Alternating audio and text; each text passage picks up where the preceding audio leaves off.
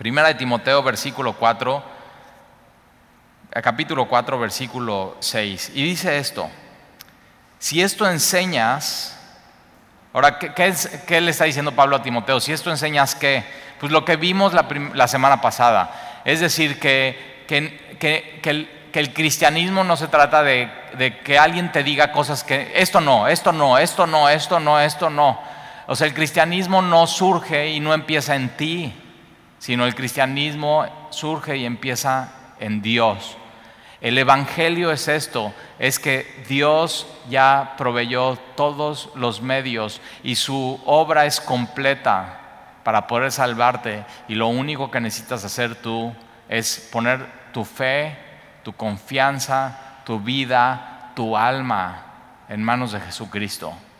Entonces, si, si esto enseñas, que la gracia, o sea, la gracia, y si tú tienes tiempo en semilla viniendo, eso es lo que enseñamos. No nos cansamos de enseñar la gracia de Dios en tu vida, no nos cansamos de enseñar el, Evangelio, no nos cansamos de decirte que Jesús es nuestra única esperanza y que Jesús es el camino, la verdad y la vida y que Jesús es, es nuestro Señor y nuestro Salvador. Y entonces Pablo le dice a Timoteo, si esto enseñas, ahora, ¿por qué le dice esto? Porque acuérdate, en 1 Timoteo capítulo 1, versículo 3, Pablo le dice a Timoteo que lo ha dejado ahí en Éfeso porque algunas personas están enseñando diferentes doctrinas. Entonces, ¿qué es lo que tenemos que enseñar en la iglesia de Jesucristo? Que es columna y baluarte de la verdad. Es el Evangelio de Jesús, es sobre Jesucristo, Él es el centro, Él, es, lo único que, Él es lo único que tú necesitas. Jesús es el único camino al Padre, Jesús es el único medio para salvación, Jesús es la puerta y no hay, no hay más. Entonces, si esto enseñas a los hermanos, esta palabra enseñar es instruir y va más allá de, de una enseñanza de teoría, sino sino no solamente con la teoría, sino con tu vida. Tienes que enseñar con tu vida. Que la gracia de Dios ha cambiado en tu vida, que no te estás relacionando tú con Dios a través de obras. Y entonces si esto enseñas a los hermanos, serás un buen ministro de Jesucristo. Quiere decir que hay malos ministros y buenos ministros. Los malos ministros son los que enseñan algo contrario a esto y los buenos ministros, ahora la palabra ministro aquí es diácono y te acuerdas, vimos, vimos que un diácono es un servidor, entonces fíjate, Timoteo es un pastor y un pastor también es un diácono. Es otra palabra para diácono, es un, pastor también es un servidor, es un esclavo, es un creado. O sea, es un criado. ¿Cómo? Sí, así. Entonces fíjate, si a ti no te gusta que te traten así, entonces no puedes ser pastor. No, no puedes servir. Un, un sirviente, eso es. Y si oye así, si oye, ¿cómo? Sí, un pastor, un ministro y al final un discípulo. Un discípulo de Jesucristo es un sirviente, porque Jesús mismo vino no a que le sirvan, sino a servirnos. Jesús es el perfecto ejemplo de un siervo, de un sirviente. Por eso Jesús en la última cena con sus discípulos, que tanto así, tanto anhelaba tomar esa cena, interrumpe la cena y hace lo que el esclavo de más baja categoría debería de haber hecho, que nadie de los que están alrededor en la mesa con él lo hacen. Hay en, la esquina un, lebrillo, una cubeta y, y así, pues nadie. Y Jesús se levanta, se ciñe una toalla, toma la cubeta y va uno por uno a los pies de sus discípulos, lo que hacía el esclavo de menor rango a lavar sus pies. Y Jesús les dice, así como yo les he hecho, así como yo les he servido, un sirviente, eso hagan entre ustedes. Y nos dejó el perfecto ejemplo. Pero una de las cosas que me, o sea, si tú de pronto te lastima tu autoestima decirte criado, o te lastima tu autoestima decirte que eres un siervo. Pero fíjate, o sea, ese es simplemente el rol, pero fíjate de quién eres, de Jesucristo. Y entonces esto es lo que te da valor. Un buen ministro de Jesucristo. Tu, tu vida es de Él. Tú le perteneces a Él. Y tú al final a quien le estás sirviendo es a Él. Cuando tú sirves en la iglesia y sirves en tu casa y le sirves a tu esposa y le sirves a tus hijos y le sirves a los compañeros de trabajo y que dicen, o sea, ¿qué onda con esta cosa? ¿Por qué hace eso? Lo, que, nadie lo que nadie quiere hacer, él lo está haciendo. Eso es, eso es como se ve un discípulo. Entonces fíjate que la enseñanza tiene que ir conectada con la vida. Puedes tener muy buena enseñanza y puedes ser un gran teólogo, pero si en tu vida de manera práctica no estás sirviendo a los demás, no eres un buen siervo de Jesucristo, no, eres un buen ministro de Jesucristo. Ahora, eh, dices, yo quiero ser eso. Ahora, ¿cómo nace eso? Porque, mira, te voy a decir la verdad, yo cuando llegué a Jesucristo, yo no quería que, a servir a nadie, yo quería que todos me sirvieran. Y esa es la vida hoy en, los corporativos, en las empresas, hasta en las familias. Y en, familias muy mexicanas y muy machas, el hombre quiere que la mujer y todos le sirvan. Y él no hacer nada. ¿Y, ¿qué, qué cambia en el discípulo? Fíjate lo que cambia. ¿Qué es lo que te va a cambiar en tu vida? Es que seas nutrido con las palabras de la fe y de la buena doctrina que has seguido. Ahora, fíjate que padre que la primera parte del capítulo 4 establece, ¿sabes qué? Abstente de este tipo, o sea, que los falsos maestros están diciendo, no comas esto, y sí come esto. Y Pablo le dice a Timoteo, el cristianismo no se trata de qué comer y qué no comer.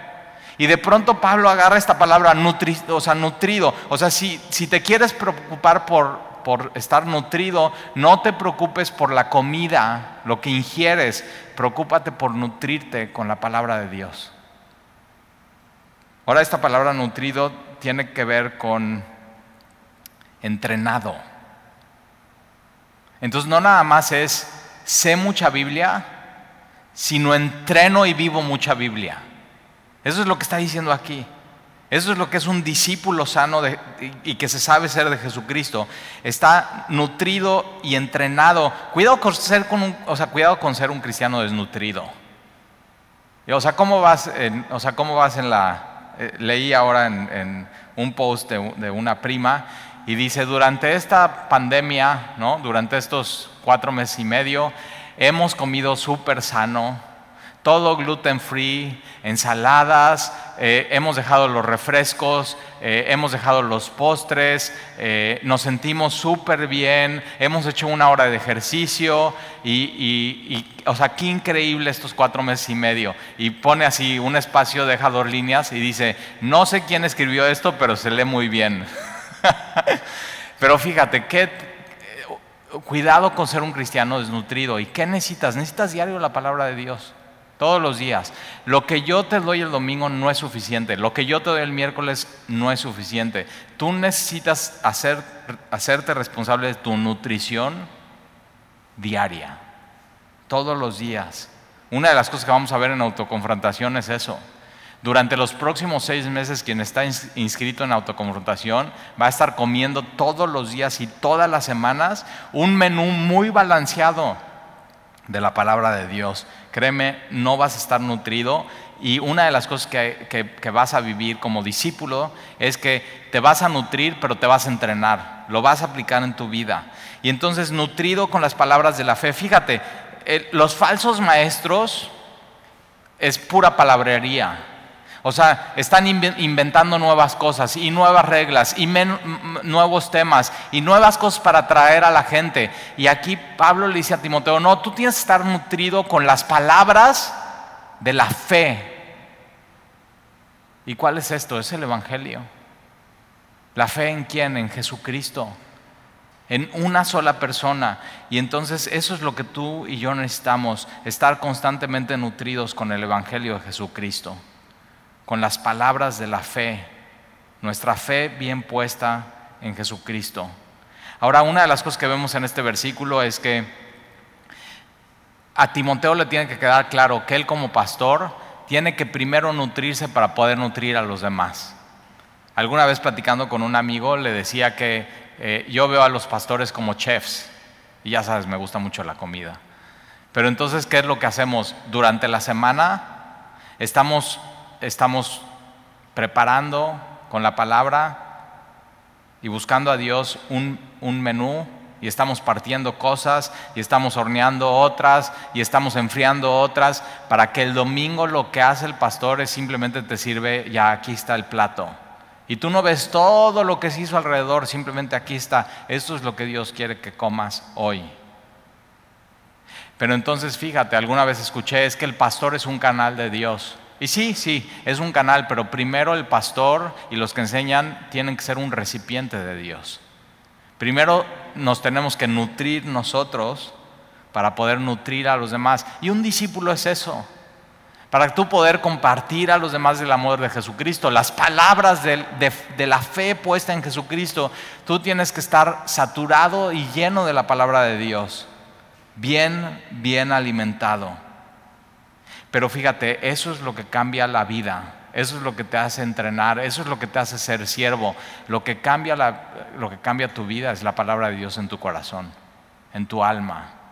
Y eso es lo que tú y yo necesitamos. Y entonces, versículo 7, desecha. Esta palabra desecha es quita.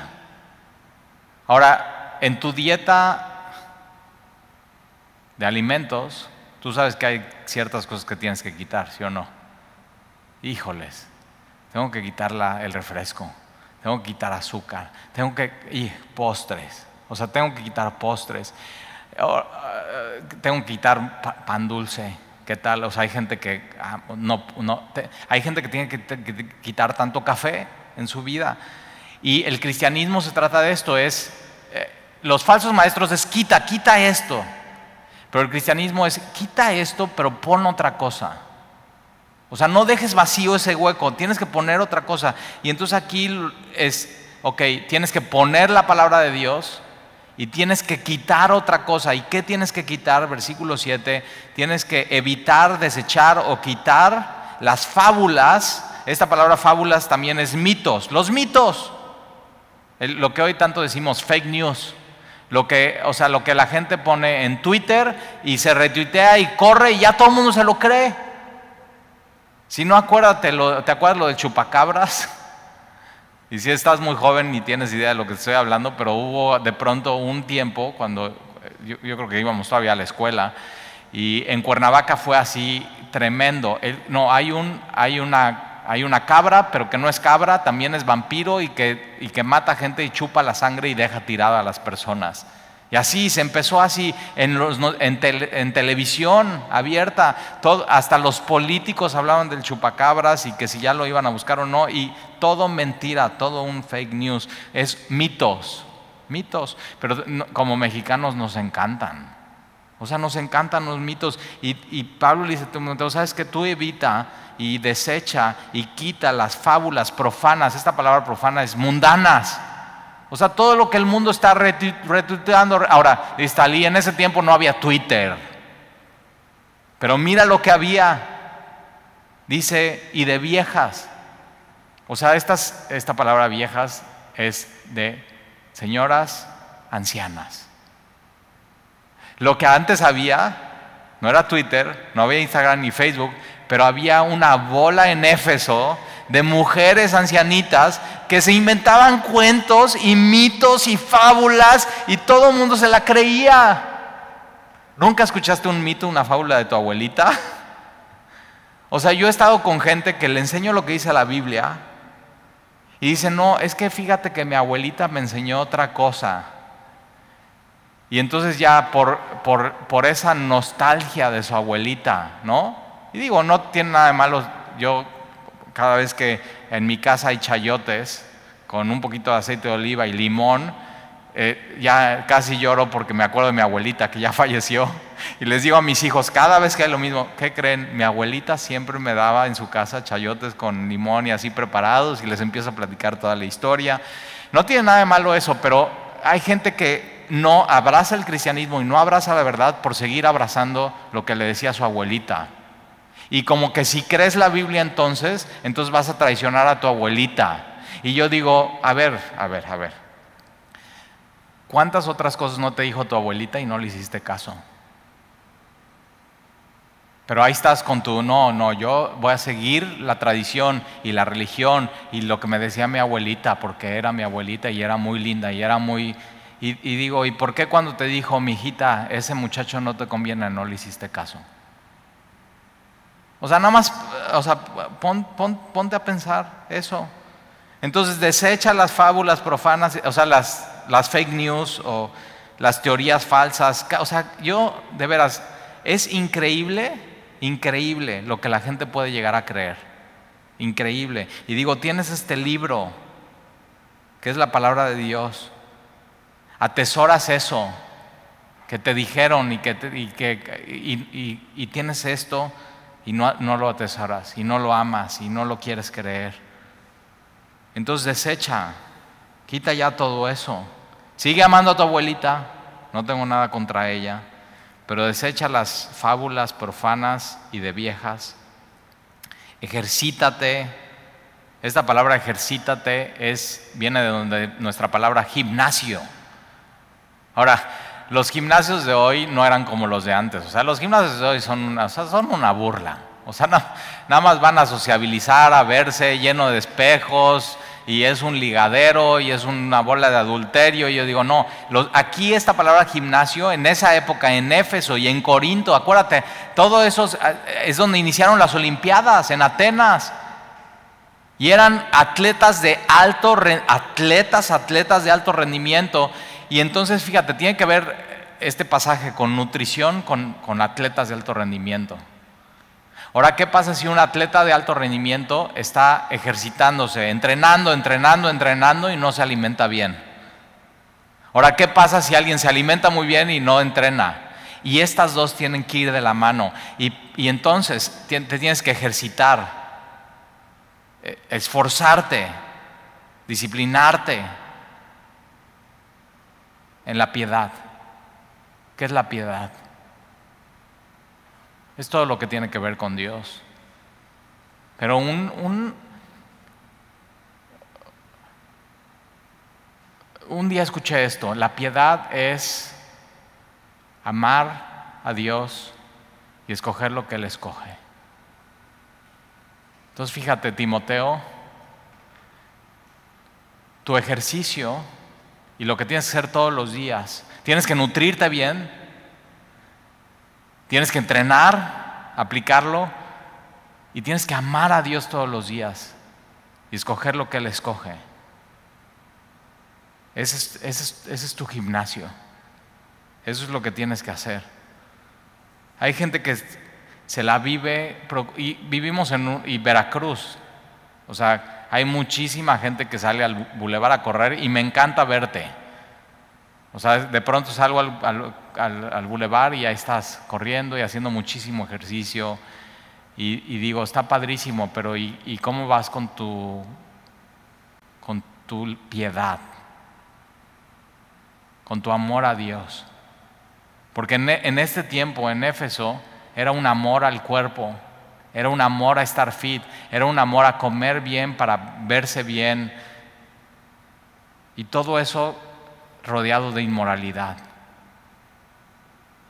¿Cómo estás con, tu amor a Dios? Entonces ejercítate para la piedad. Sé un atleta de alto rendimiento en el Señor, espiritualmente hablando. ¿Por qué? Porque si comes bien y te ejercitas para la piedad, se va a notar. O sea, vas, vas a aprovechar bien tu vida. Y entonces, fíjate lo que dice, ejercítate para la piedad, versículo 8, porque el ejercicio corporal para poco es provechoso. Y hay unos que toman este versículo y dicen, no, el ejercicio corporal es para poco provechoso, entonces yo no hago ejercicio. Y yo digo, no está diciendo eso, o sea, no está diciendo eso el texto. Este, el texto y este versículo va a ser una comparación. El ejercicio corporal, si lo comparas con la piedad, Este es poco provechoso, aprovecha poco. Este, amar a Dios, amar su palabra, amar sus mandamientos, amar a los demás, servir a los demás, ser un siervo para los demás, esto aprovecha mucho en tu vida. Y no solamente en el día a día, sino en una línea del tiempo, porque mira, el ejercicio corporal para poco es provechoso, pero la piedad para todo aprovecha. Está haciendo un, un, comparativo.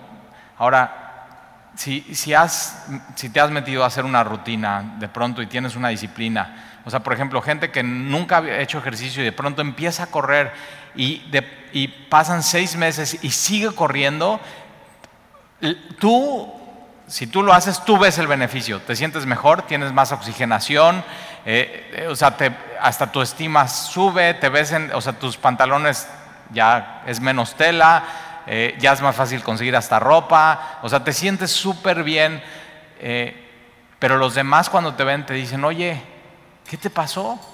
Te ves muy bien. O sea, se ve, se ve que has aprovechado bien el tiempo en tu vida. Ahora, el ejercicio corporal, que es muy bueno, comparado con la piedad, es, se, va a notar más una persona piadosa. Va a traer muchos más, más beneficios a tu vida. Pues fíjate, sigue leyendo, pues tiene promesas de esta vida. Amar a Dios y estar nutrido de su palabra tiene beneficios en esta vida. ¿Cuáles? Gozo, tener paz, un gran beneficio es tener una conciencia tranquila, que estás bien con Dios y que estás haciendo con tu vida lo que Él quiere. O sea, ya, estoy bien con Dios y estoy haciendo su voluntad. Es un gran beneficio. Pero también un gran beneficio puede ser una buena relación en, en tu casa, con tu esposa, con tus hijos, grandes beneficios. Si no lo has probado, o sea, pruébalo. Pero la piedad para todo aprovecha, pues tiene promesas de esta vida presente. O sea, el cristianismo no, no nada más es para la eternidad, es, es lo que más amo el cristianismo, funciona hoy. O sea, funciona para tu vida, para todo lo que haces, para tu trabajo, para tus relaciones, para comunicarte con la gente, para, para para todo lo que haces en tu vida tiene una promesa de esta vida, pero mira, lo que más me gusta es, tiene promesas de la venidera. Y la Biblia enseña que no solamente es esta vida, sino que después de esta vida hay más allá. Hay una vida que viene después de esta vida. Se llama eternidad. El ejercicio corporal lo vas a hacer, te vas a sentir muy bien te animo a hacerlo, te animo a comer bien, te animo a hacer ejercicio, te animo a ser disciplinado. Al fin, tu cuerpo es, cuerpo, es templo del Espíritu Santo. Vas a poder servir más a Dios de esa manera. Pero, pero cuando te mueras, tu cuerpo ya, es más, entre más te acerques a la vida venidera, más va a fallar tu cuerpo y más, ya sabes, desgastado va a estar. Pero la piedad, no solamente te sirve para esta vida, sino todo eso lo arrastras. Y hay continuidad entre tu vida hoy aquí y tu vida en la eternidad. Entonces ama, alguien, alguien que en esta vida ama a Dios, después de que muere sigue amando a Dios. Alguien que en esta vida decide no amar a Dios y amarse a sí mismo, cuando muere sigue sin amar a Dios.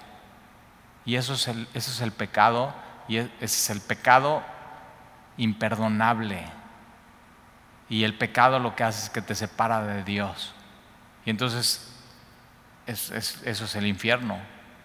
Una vida y una eternidad, continuidad, separada de Dios porque tú así lo decidiste. Tremendo. Ahora mira el siguiente versículo, versículo 9. Palabra fiel es esta. ¿Cuál? ¿Te acuerdas que la palabra fiel es, era, hasta se usaba así como los dichos entre los cristianos en la iglesia primitiva? Para entrar, era como el password para entrar a las reuniones de la iglesia. Entonces te decían, palabra, a ver, dinos una palabra fiel. Y entonces una de las palabras fieles eh, era esta, el ejercicio corporal, y tú tenías que decir, para poco es provechoso, pero la piedad, para, para mucho aprovecha, para todo aprovecha y tiene beneficio, pues tiene tiene promesas para esta vida y la venidera. Versículo 9, palabra fiel es esta y digna de ser recibida por todos. Ahora fíjate, versículo 10. Versículo 10 describe que es un discípulo. Dice que por esto mismo trabajamos. O sea, así como un atleta que tiene que comer bien y que tiene que entrenar y tiene que ser disciplinado. Un discípulo tiene que estar bien nutrido de la palabra y tiene que hacer lo que dice la palabra, tiene que ponerla en práctica, tiene que entrenar la palabra, tiene que hacer la palabra. Y entonces ese es el trabajo que un discípulo hace. Por eso mucha gente no quiere ser cristiano, por eso mucha gente no quiere seguir a Jesús, porque implica una vida transformada. Entonces, ser discípulo es trabajo. Y ser discípulo dice, y sufrimos esta palabra sufrimos es agonizamos como un atleta. Y posiblemente no sabías, no platico mucho de esto, pero yo fui nadador de alto rendimiento y hubo, y dices, Talí, ¿qué pasó? Bueno, ya, eso, o sea, todo el tiempo me recuerda eso mi esposa. ¿Y qué pasó? ¿Qué Hubo un tiempo, cuando recién nos casamos, le enseñé mi álbum de la natación a Sandy. Y entonces una de las fotos, así salgo súper fuerte con un un espido así como tipo bikini. Ya, ahorita me lo pongo y parezco así chorizo mal amarrado. o sea, imagínate. Y entonces, o sea, ya no vendrías a esta iglesia si me ves así. Pero entonces, este, ella sacó la foto del álbum, puso este, un poco de, plastilina y la pegó en, del lado de mi cama. Y entonces un día llego y digo, ay, ¿qué está haciendo esa foto, no? Y me dice, es que así quiero que te pongas. y ya, pues bueno, no ha pasado, pero fíjate, es eso, que cuando yo nadaba de alto rendimiento, una de las cosas que pasaba cuando estaba entrenando es que a veces me, despertaba a las 5 de la mañana, el entrenamiento era 5 y media, tenía un entrenador cubano en la Ciudad de México, entrenábamos en el, en el, en el eh, en el campo militar, ahí entra, a la entrada de la, caseta de Puebla del lado derecho, y hay una alberca padrísima, y ahí yo tengo todavía mi, credencial del campo militar, y, qué es lo que pasaba, que era una agonía despertarte esa hora, imagínate en diciembre en la Ciudad de México, el frío sin calefacción la alberca y aventarte. Pero ¿qué es lo que pasaba? Que cuando lo hacías y entrenabas y terminabas, bien aprovechado el tiempo. Y un cristiano es eso. O sea, nadie te va a pedir que hagas lo que tienes que hacer, tú tienes que decidir ser un discípulo de Jesús y a veces es agonizar. A veces es eso. Es no quiero. Ahora acuérdate, tu carne no quiere la palabra. Tu, tu viejo hombre pecaminoso no quiere la palabra. Pero es, o sea, pero fíjate, ¿quién, ¿Quién quería ir a la cruz? Y Jesús fue y agonizó por ti, por mí. Entonces acuérdate, cuando te cueste trabajo, acuérdate. O sea, el precio que se tuvo que pagar para que tú puedas tener una Biblia en la mano y decir, esto es para mí. Dios me ama, Dios me ha salvado, Él es mi Salvador y lo que yo haga aquí o sea, sea me va a aprovechar y tiene un beneficio no nada más ahorita, sino en la vida eterna. Increíble. Entonces, un discípulo trabaja, se esfuerza, agoniza y dice, sufrimos oprobios. Oprobios es ser criticado. ¿Alguna vez te han criticado por ser cristiano? o sea, yo me encanta así los nuevecitos en el Señor y que vienen a la iglesia y que así se acercan conmigo y digo, tengo seis meses de, venir a la iglesia y fíjate que todos, todos me están criticando y digo, sí, ¿verdad? Ahí está, o sea, está escrito en la Biblia, no es nada nuevo, no es, o sea, y yo digo, mira, voltea a ver todos los, los que ves así en el auditorio, voltea a ver todos. Todos han sido criticados. Y Jesús fíjate, sin pecado, haciendo todo bien, amando a su Padre, amando a las personas, fuertemente criticado por los religiosos de la nación. Entonces, cuando seas criticado por ser cristiano, por tus compañeros de trabajo, y ya te digan nombres y todo eso, sigue caminando, está siguiendo los pasos de tu maestro, síguele. Eso es ser discípulo. Entonces, por eso trabajamos y sufrimos oprobios. El cristiano no quiere ser popular, no quiere que todos lo amen, no necesita eso porque ya tiene el amor de Jesús, ya tiene el amor del Padre, ya no necesitamos eso. Y entonces por esto mismo trabajamos y sufrimos oprobio, porque esperamos. ¿Qué, estás, qué esperas? en serio, ¿qué esperas? Y está allí, yo estoy esperando que ya Veracruz esté en verde. ¿Y qué vas a hacer? ¿Qué vas a hacer? O sea, ¿qué vas a hacer diferente de cuando está en rojo? Si tú puedes hacer lo que te toca hacer hoy, que es ejercitarte en la piedad. En rojo, en naranja, en amarillo y en verde, tú puedes amar a Dios con todo tu corazón, con todas tus fuerzas, con toda tu alma y, y, poner todo tu empeño en hacerlo y estar bien nutrido. No necesitas venir aquí a un lugar físico para estar bien nutrido. No, no necesitas venir aquí para ejercitarte para aplicar y entrenar lo que has aprendido. Es más, o sea, el coronavirus va a revelar muchísimas cosas en la vida de alguien. Estar encerrado con tu familia cuatro meses va a revelar realmente si eres un siervo o no. Entonces, si te has dado cuenta, y pregúntales, junta a tu familia hoy, y, y, tú como hombre, diles, oigan, yo me he comportado estos cuatro meses como un siervo, como un sirviente. Y si te dicen que no, arrepiéntete y empieza hoy. O sea, empieza hoy.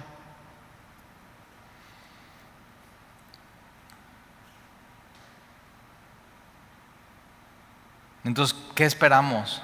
Nosotros esperamos el Dios viviente. Esperamos en el Dios viviente. Eso esperamos. No hay esperanza fuera de Él. Él es todo lo que necesitamos. Ahora, ¿quién es este Dios viviente? Que es el Salvador. Entonces, ¿quién es el Salvador? Jesús. Jesús es Dios. Vivo, verdadero, que se hizo hombre, que vino a, buscar y a salvar lo que se había perdido. Él es nuestro Salvador. Y es el, fíjate, es el Salvador de todos los hombres. Es el, todos. Jesús es el Salvador de todos los hombres. O sea, potencialmente de todos. Su sacrificio en la cruz fue suficiente para salvar a toda la humanidad, de todas las generaciones, de todos los tiempos. Pero es el Salvador de todos los hombres, mayormente de los que creen. Entonces, potencialmente, Él es el Salvador de todos, pero realmente solamente de los que creen. El problema es incredulidad. Y una de las cosas que, otra de las cosas que vamos a aprender del coronavirus, o sea, ¿tú sabías que hay gente que no cree que existe el coronavirus? Y sabes que no es ignorancia, ¿eh? Hay gente que no, es que son gente ignorante, por eso no, no, no, no, no, no, no, no, no, o sea, la evidencia está, ahí están los muertos, ahí están las cifras. O sea, ya empiezas a conocer más gente que lo tiene. ¿Y sabes hasta cuándo creen en el coronavirus? La gente que no cree en el coronavirus, hasta que se enferman. Y algunos hasta que mueran. Y entonces dices, no, que no creías. Entonces el problema del hombre, del corazón, de la mente del hombre es necedad. Eres un necio y no quieres creer. Y eso la Biblia llama rebeldía. Y lo mismo va a pasar con Jesús. Así como el coronavirus es real y existe, Jesús es real y existe. Lo creas o no lo creas. La gente lo crea o no lo crea. Y Él es el Salvador del mundo. Y, hay gente, o sea, necia, necia, necia y rebelde contra la verdad. Y no es ignorancia, y es rebeldía. Pero un día, un día todas esas personas que rechazan la verdad van a estar cara a cara delante de Jesús.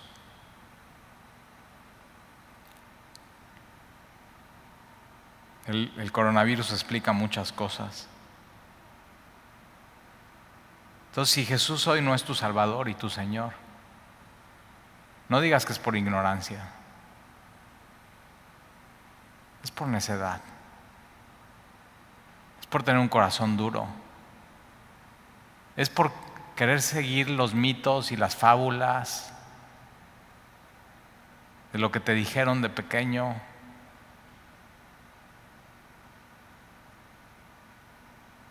Y entonces fíjate, versículo 11, esto manda y enseña que, que Jesús es el Salvador. Timoteo, cuidado con querer enseñar otras cosas, cosas de moda, cosas que sean más atractivas, cosas que la gente quiera escuchar. No, Timoteo, esto manda, esto enseña. No hay otro tema. Esto enseña. Esto manda y enseña. Puede ser tentador, pero no enseñes otra cosa. No enseñes otra cosa. Ninguno tenga en poco tu juventud. ¿Sabes cuántos años tenía Timoteo? Este se han hecho conferencias y pláticas y en el grupo de jóvenes es ninguno tenga en poco, o sea, Timoteo para este tiempo tiene entre 36 y 40 años. Entonces, si tú tienes entre esa edad, la Biblia te dice que eres un joven, jovenazo. Si ya tienes más de eso, ya eres un rucazo.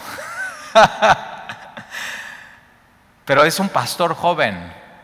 Normalmente los pastores estaban buscando gente sabia, gente anciana, gente que ya había caminado con un carácter probado. Pero Pablo le dice a ¿sabes qué? No, ninguno tenga en poco tu juventud, sino sea ejemplo de los creyentes. El énfasis no es, es que tengo que ser ejemplo, tengo que ser ejemplo ante mi familia, tengo que ser ejemplo ante los incrédulos, tengo que ser ejemplo. No, no, no, no. El énfasis no tiene que ser ese.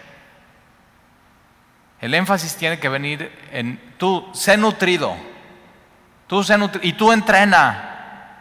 Y entonces tú vas a ser ejemplo, no de los creyentes.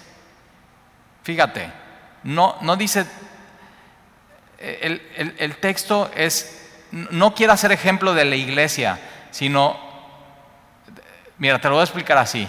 Piensa en tu generación. Si te preguntan, ¿quién es el ejemplo del, del borracho? ya, no, ya.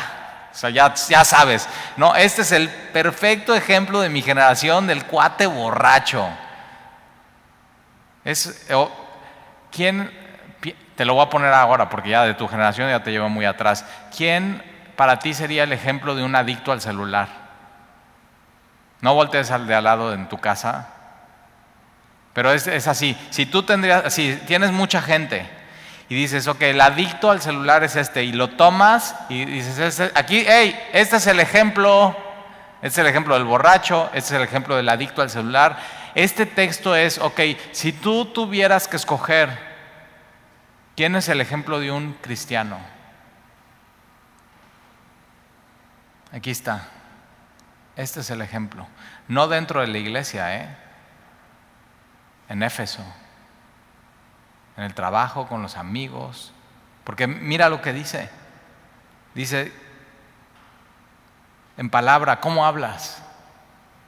O tienes un vocabulario cristianoide y tienes un vocabulario mundano. No, es de, de, una boca no puede salir bendición a Dios y de la misma boca maldición. Entonces, ¿cómo, cómo hablas? ¿Cómo, ¿Cómo te expresas de las personas? No nada más cómo hablas, sino tu tono, tu conducta, tu vida, cómo amas, tu amor. O sea, que digan, ¿sabes qué? A ver, el, ¿cómo ama un cristiano? Y que puedan así, en tu trabajo, en tu oficina. ¿Cómo ama un cristiano? Así. Ahí estás. El enfoque no es, no trates de ser ejemplo, nútrete de la palabra, ejercítate en la piedad y esto va a pasar. La gente va a ver que ese eres tú. Palabra, conducta, amor, espíritu. ¿Quién te guía en tu vida? ¿Tu vientre, tus emociones o el Espíritu Santo? Fe.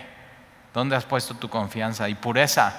Pureza es muy importante porque, y está hablando de pureza sexual, de, moralidad. ¿Cómo se ve un cristiano en ese tema en su vida? Y que puedan decir, aquí está, esta es, una, es una mujer cristiana. Este es un hombre, este es un joven cristiano. Y si de pronto en alguno de esos temas a ti no te dirían, este es, aquí está, simplemente corrígelo. Entre tanto que voy, ocúpate en la lectura. El trabajo del pastor es leer la Biblia. Eso es lo que hacemos aquí. Cada semana leemos la Biblia, leemos la Biblia, leemos. Entre tanto que voy, ocúpate en la lectura pública de las escrituras, en la exhortación. La palabra exhortación es paraclesis, la palabra Espíritu Santo es paracleto, que es el consolador. Entonces, tú como pastor, tu trabajo y como discípulo es animar a los demás. Deja de desanimar a la gente, anímalos. Entonces, ocúpate de la lectura, de la exhortación, de la enseñanza. El trabajo del pastor es leer la Biblia, animar a la gente y enseñarles lo que dice la Biblia. Eso es el trabajo del pastor. Si tú vas a una iglesia que no está el pastor haciendo eso, es que es súper lindo y toca padrísimo. No, no, no, no, no, olvídate. Es que es muy lindo y nos visita a todos entre semana y va a comer con nosotros. Olvídate. El trabajo del pastor es este. No hay otro trabajo más importante. No descuides el don que hay en ti. Lo que Dios te ha dado, no lo descuides.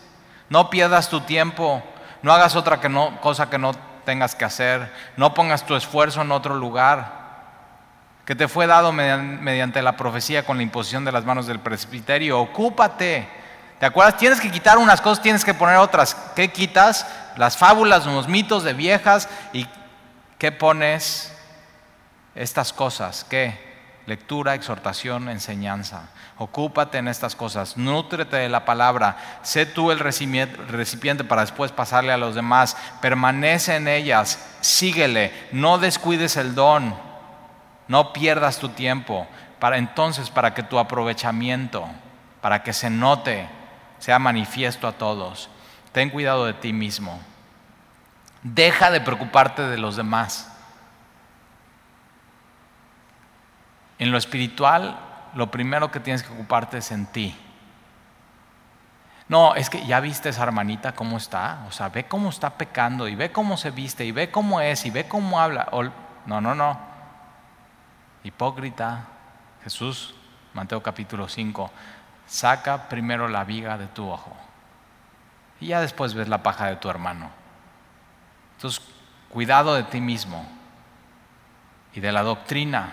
Fíjate cómo le está diciendo Pablo a Timoteo, cuidado, cuidado, cuidado, es muy fácil, es muy fácil fallar, caer, persiste en ello pues haciendo esto te salvarás a ti mismo. Ahora no es de ya vimos, la salvación no es por obras, no es haciendo esto te vas a salvar, sino que la salvación es un momento, pero la salvación se completa hasta el día de Jesucristo, cuando Jesús venga por nosotros o estemos delante de Él. Esa es la salvación es justificación y santificación. O sea, no te quedes en la salvación, sino sigue el proceso de santificación. Santifícame, en tu palabra, tu palabra es verdad. Entonces, ocúpate de la palabra, ocúpate, aliméntate, entrénate, porque si lo haces tú mismo, esa es la idea de a ti mismo, es tú mismo, tú mismo, primero tú, tú sé el recipiente, tú haz lo que tienes que hacer, tú enfócate, y entonces si lo haces, los que te están viendo y te están oyendo, entonces también lo, posiblemente lo vayan a hacer posiblemente lo vayan a hacer. Entonces, si tú haces estas cosas, no solamente eso va a impactar tu vida y se va a notar, sino tú puedes impactar la vida de los demás. ¡Qué increíble! Ser usado por Dios. Entonces se va a notar. La gente va a ver la diferencia. Cuando vienen mujeres, mis tal, es que mi esposo no es cristiano, ocúpate de ti mismo y de la doctrina y, y ama a Dios y entonces eh, tu esposo viéndote y oyéndote, posiblemente decida seguir a Jesús y tu vida impacte su vida. Eso es, eso es ser un discípulo. Eres discípulo y estás impactando las vidas de los demás y estás siendo discípulo. ¿Oramos? Qué, qué bien.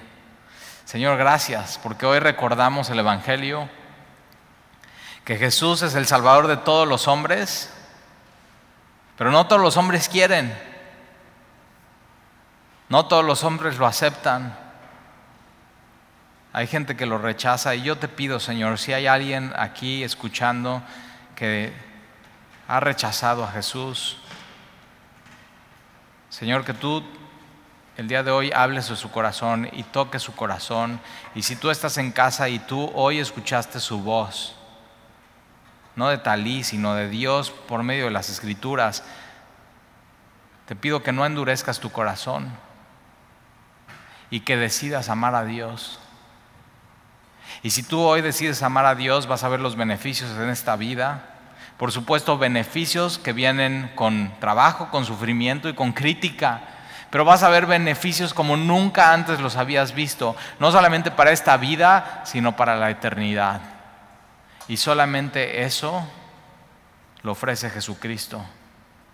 Solamente eso, un Dios eterno, un Dios vivo, Solamente un Dios así puede ofrecer vida espiritual. Y solamente un Dios eterno puede ofrecer vida eterna. Y Señor, te damos gracias y te amamos. Gracias por tu palabra, Señor. Y te ruego, Señor, que hoy resplandezcas tu rostro en tu pueblo y que no importa en qué semáforo estemos, podamos decidir amarte a ti y servir a los demás. Y te lo pedimos en el nombre de Jesús. Amén.